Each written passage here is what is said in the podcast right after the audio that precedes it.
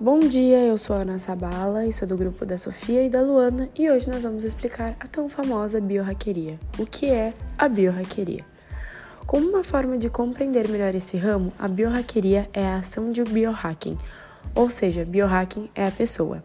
Um biohacking tenta mexer com a biologia do seu próprio organismo é ir atrás de fórmulas, técnicas, aplicativos, alimentos e suplementos que vão fazer você se tornar mais produtivo, inteligente e focado no dia a dia. Tá, mas aí vocês me perguntam: qual é o principal objetivo do biohacking? É hackear o corpo e encontrar meios de otimizar todo o seu funcionamento. Você já imaginou como seria se pudesse desbravar todo o mecanismo de seu corpo e potencializar o seu funcionamento? É assim que funciona o biohacking, uma técnica revolucionária que tem a intenção de aumentar o seu desempenho em todos os sentidos.